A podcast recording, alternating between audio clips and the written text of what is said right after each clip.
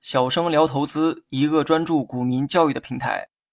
今天呢，咱们来讲一下什么是 VR 指标。今天要学的技术指标叫做 VR 指标，中文名字叫做成交量比率。从名字你也能猜到指标背后的算法，也就是用成交量计算出一个比率出来。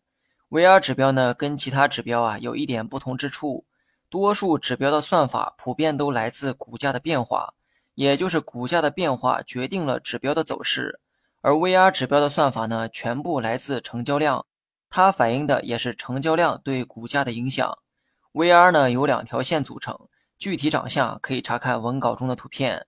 图片中有黑线和黄线，黑线其实才是 VR 指标，另外一条黄线则是黑线的平均值，或者说是 VR 指标的均线也可以。那么你们在图中看到的 VR 指标有两条线，而有些软件可能只有一条线。对此呢，你不用慌张哈。如果你的软件只显示了一条线，说明代表平均值的均线没有显示，而显示的那一条一定是 VR 指标线。说实话，黄线的意义啊真的不大，你只要弄明白 VR 线的原理即可。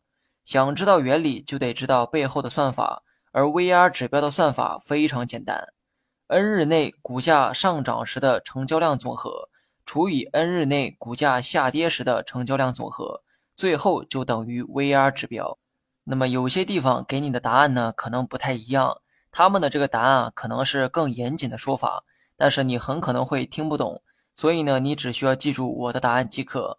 股价无论是涨还是跌，每天它都会有成交量产生。我们呢，先把股价上涨时产生的成交量。全部加在一起，然后再将股价下跌时产生的成交量也全部加在一起，最后用前者除以后者，就等于 VR 指标的数值。当然了，这里呢还需要加上时间条件，这个时间呢一般都是二十四天，二十四也是 VR 指标默认的一个计算周期。如果刚才的例子啊你没有听懂，那么接下来的内容一定要认真听讲。假设某只股在过去的二十四天内上涨的天数有二十天，下跌的天数有四天。我们先将二十天内产生的所有成交量相加，得出一个总数，然后再将四天内产生的所有成交量相加，再得出一个总数，最后用前面的总数除以后面的总数，就等于 VR 指标的数值。其实指标的这个算法呢，非常好理解。就是用成交量除以成交量，前面的成交量都来自股价上涨的阶段，后面的成交量都来自股价下跌的阶段，然后用二者相除，就得出一个比率关系，而这个比率就是 VR 指标的数值，然后把这些数值啊连接成线，就是我们看到的 VR 指标的走势。VR 指标的算法呢，基于一个道理哈，也就是量价理论。该指标认为，股价上涨一定会伴随成交量的放大，而股价下跌一定伴随成交量的缩小。因此，VR 指标的走势跟股价的节奏几乎一致，也就是股价上涨它也上涨，股价下跌它也下跌。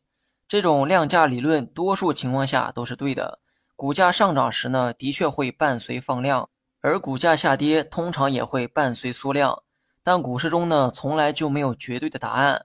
偶尔呢，也会出现股价上涨缩量、股价下跌放量的这个情况。那么这种情况下，VR 指标的参考意义就会发生变化，而这也是该指标的缺陷所在。